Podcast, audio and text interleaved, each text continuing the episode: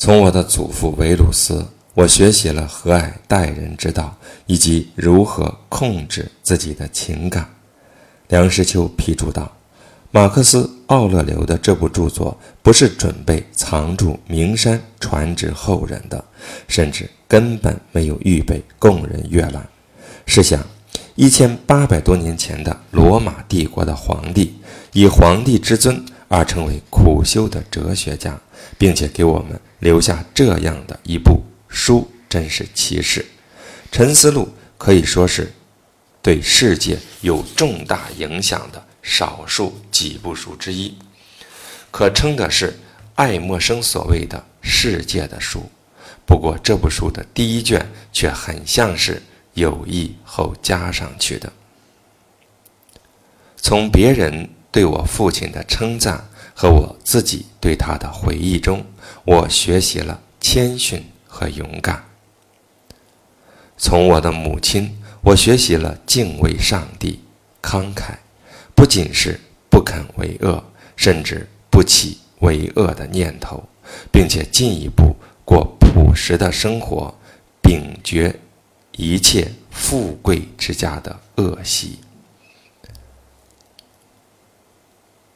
我的曾祖送我进了公立学校，给我延请优秀的家庭教师，并且指示。我在求学方面不惜斥用巨资。我的教师训导我，不要在竞车场中参加拥护蓝背心一派或绿背心一派，也不要在比武场中参加拥护那轻盾武士或重盾武士。不要避免劳苦，要减少欲望，凡事要自己动手做。少管别人的闲事，不可听信流言。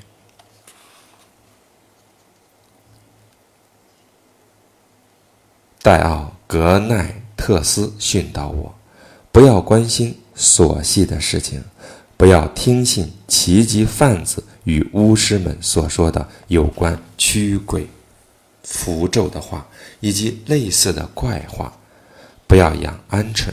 不要对类似的游戏发生兴趣，听了别人的直言，不要愠怒，要勤修哲学，先研读，再诵习。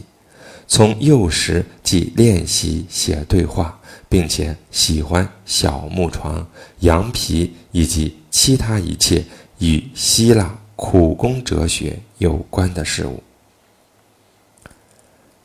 梁实秋批注。戴奥格奈特斯所说的奇迹贩子与巫师们，显然是指基督教徒而言，因为当时的基督教徒们常自诩能驱魔鬼。此外，戴奥格奈特斯还教过奥勒留画画。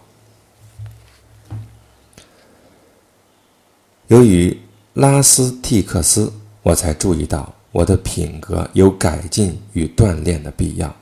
不要误入诡辩的邪途，不要写空疏的文字，不要做老生常谈，不要装作为一个见者或无私的人，要避免修辞、诗歌与吉利的文辞，不要穿着长袍在屋里踱来踱去，以及类似的荒谬举动。写信不要装腔作势，要写的像他自己。写给我的母亲的那封信的样子，对于那些容易发脾气、冒犯人的人们，要随时准备和平相处，并且如果他们有意悔过之返，要半路迎上去。读书要细心，不可粗枝大叶，不求甚解。对于每一个骨舌如簧的人，不可太快的。表示同意。最后，由于他，我才得读到埃皮克图的回忆录。这本书是他从私人支藏中拿出来借给我的。梁实秋批注：奥克斯、马克思·奥勒留接受的主要训练是斯多亚派哲学，所以他自幼即学习着过一种简单朴素的生活，习惯于吃苦耐劳，锻炼筋骨。他体质素弱，但勇气过人。狩猎时擒杀野猪无惧色，对于交涉异党之事，则避之唯恐若望。当时罗马最时髦之娱乐为赛车竞技，有时为环境所迫不能免俗。他往往故意戒端，对于竞技不加正视，因此而备受讥评。从阿波罗尼斯，我学习了自持自立的精神和坚定不移的决心，任何事都不听从运气。除了理性之外，绝不仰仗任何东西。在急剧的苦痛中，纵然是一个孩子的腰伤，或是疾病缠身，也永不改变常态。我看出他本身就是一个活的榜样。一个人可以是很威严猛力，同时也是很柔和，诲人从不知倦。我还看出他有实际的经验，讲起道来从容不迫，但他从不认为这是他的特长。我还学得了如何接受朋友们的恩惠，既不可因此而丧失自尊，亦不可漠视他的为世之当然。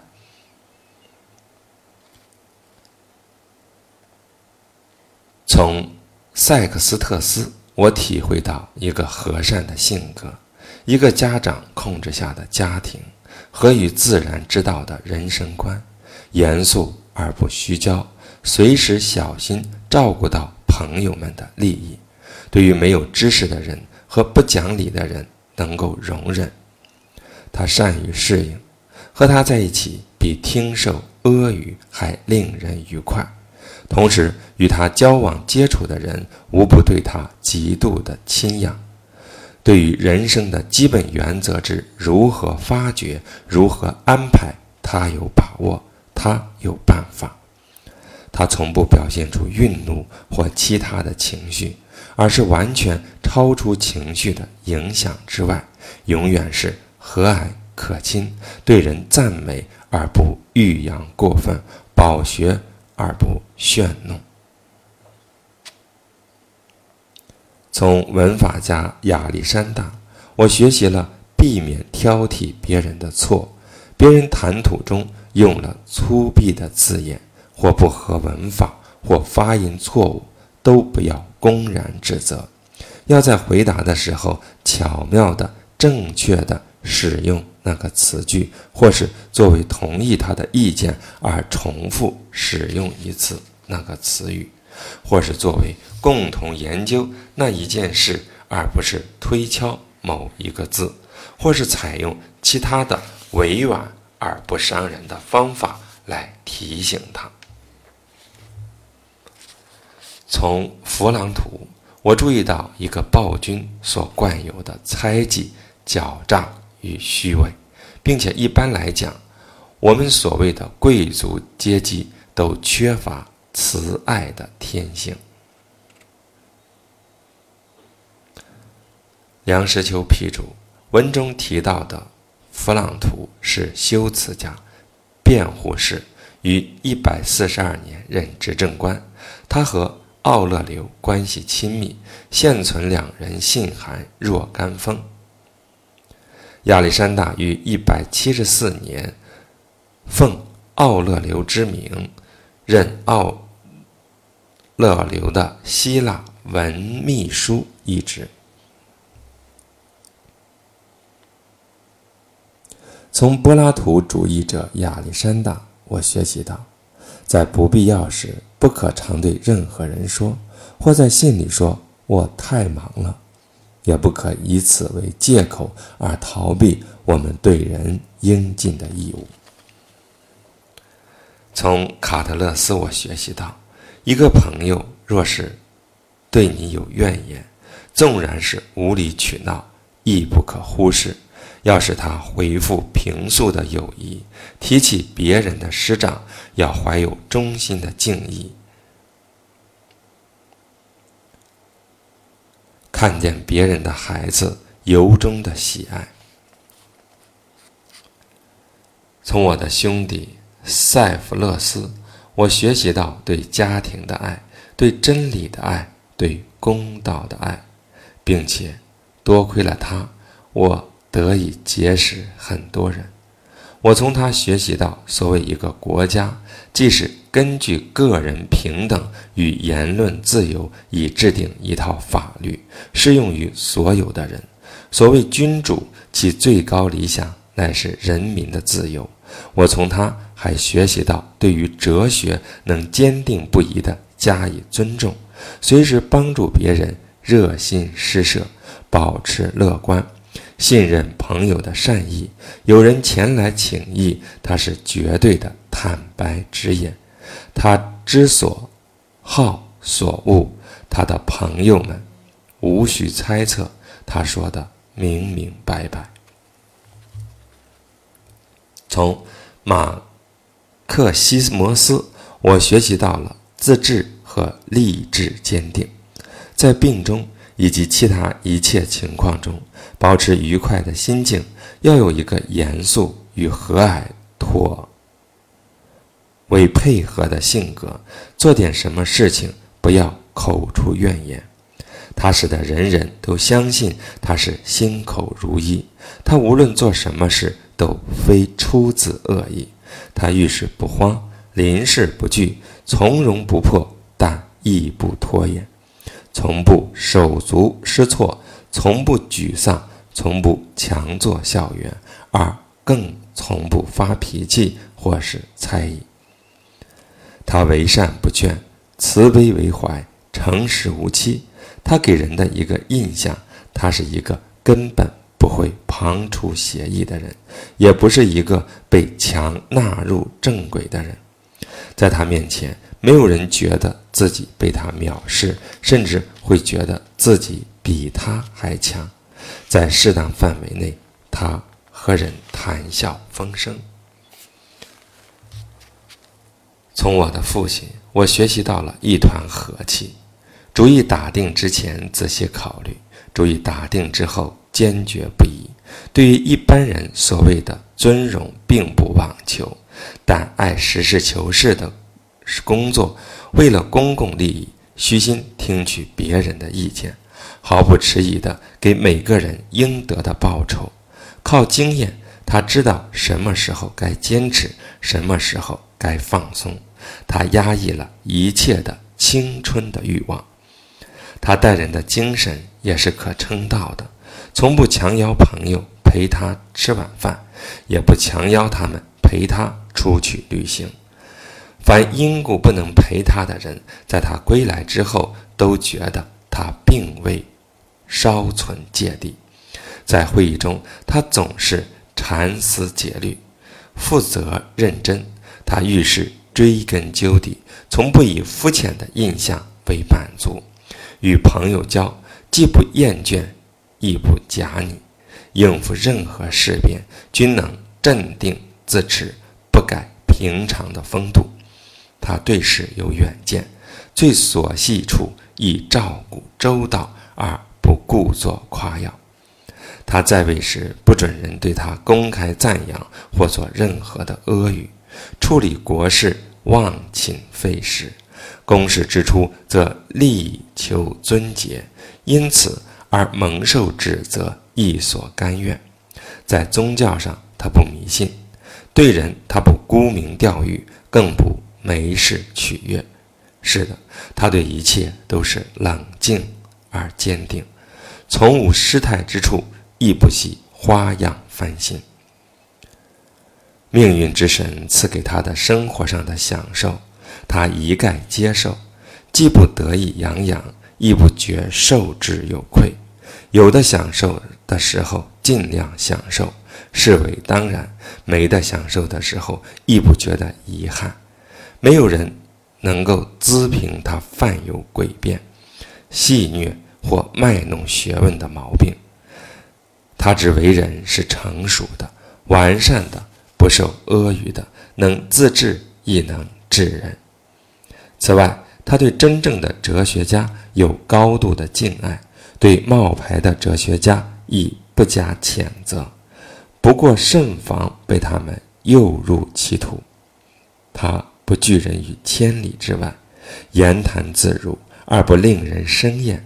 他合理的注意身体健康，并不是过度的贪生，他也不是过分的注重外表，不过是不肯过于忽略身体，所以他很少时候需要起灵于医药。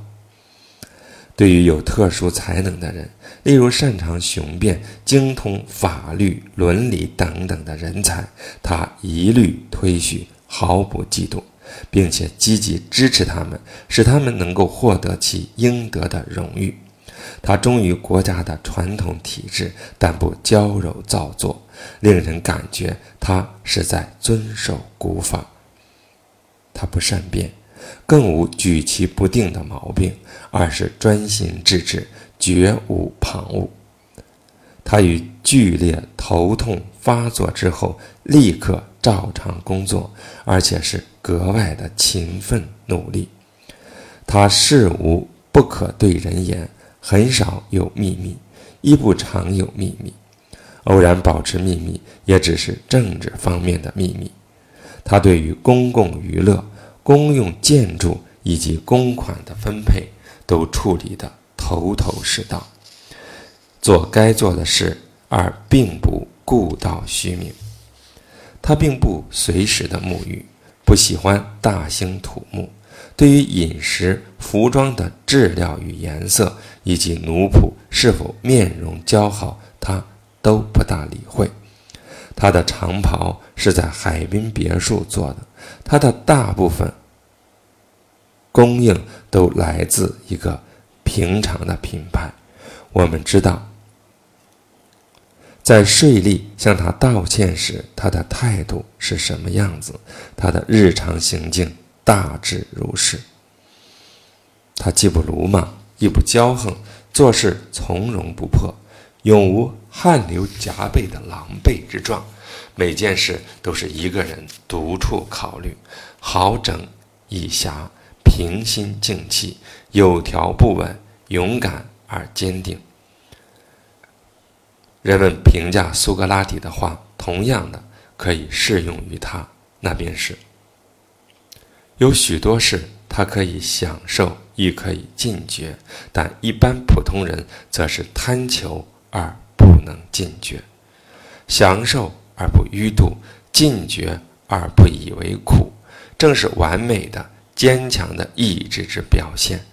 在马克西摩斯病的时候，他所表现的。亦正是如此。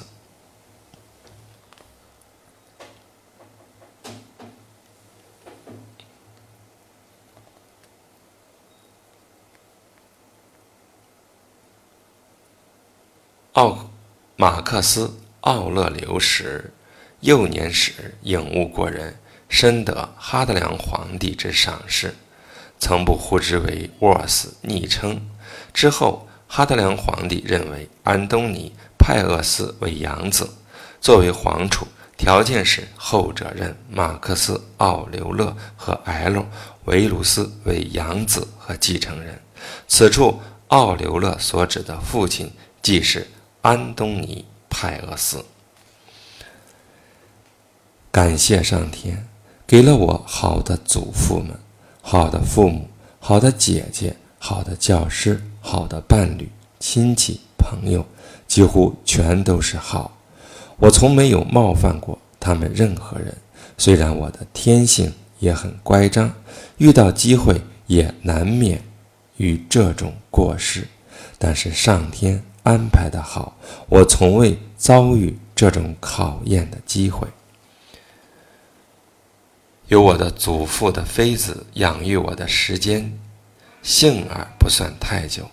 我长久地保持了青春的节操，在未到适当时间之前，未曾试过女色，实际上是向后展颜。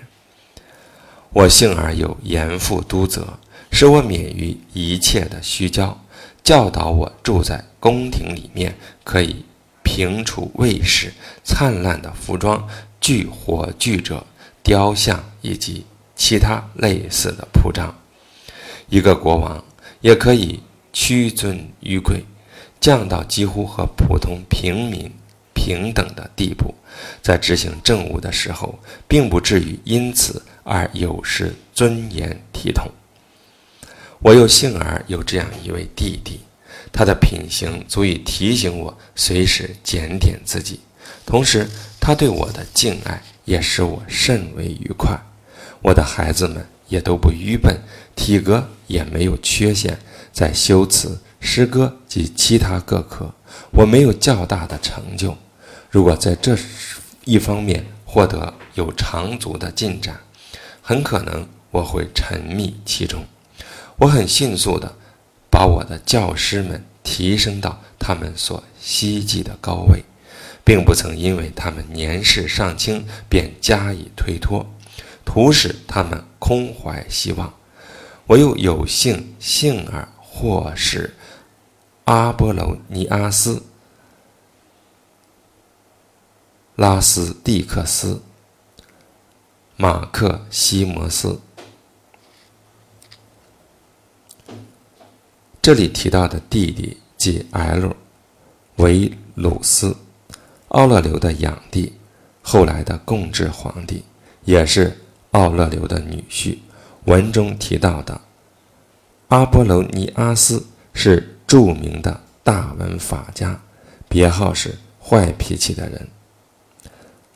拉斯蒂克斯是斯多亚派哲学家，被奥勒留。两度委派为执政官。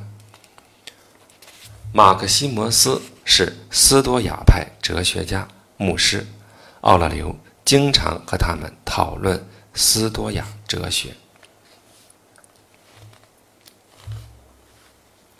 和与自然之道的生活，其真正意义所在，我常能清晰的领悟。所以讲到神旨以及他们的福佑、暗助与意象，均不阻碍我立即实行和与自然之道的生活。我如今未能达到这个理想，是由于我自己的错误，也是由于没有听取神旨的提醒，不，几乎是告诫。我的躯体幸而能维持我的生存如是之久，我从没有接触过。以后有过一次陷入情网，但是我又得到了解脱。我和罗斯蒂斯克常有龌龊，但是我从没有做下什么日后悔恨的事情。我的母亲虽然死得早，她最后几年是和我在一起的。凡是有人发生经济困难，或是需要其他的帮助，我总是不吝援以伸手，从没有一次发觉手边没有钱。我自己也从来没有接受别人帮助的需要。我幸而有一个贤妻，如此的柔顺，如此的亲爱，如此的朴素。我的孩子们也不缺乏良好的教师。靠了梦中的指示，我治愈了吐血、头眩的毛病，就像解决了其他疑难一般。在开塔也有过这种灵验，你需要如此做。我要攻读哲学的时候，没有落在一个诡辩者的手里，也没有只是坐在书桌旁边，成为一个分析三段论的人。也没有忙着研究自然界现象，上述的这一切，若没有神旨眷顾或者命运亨通，是不可能办到的。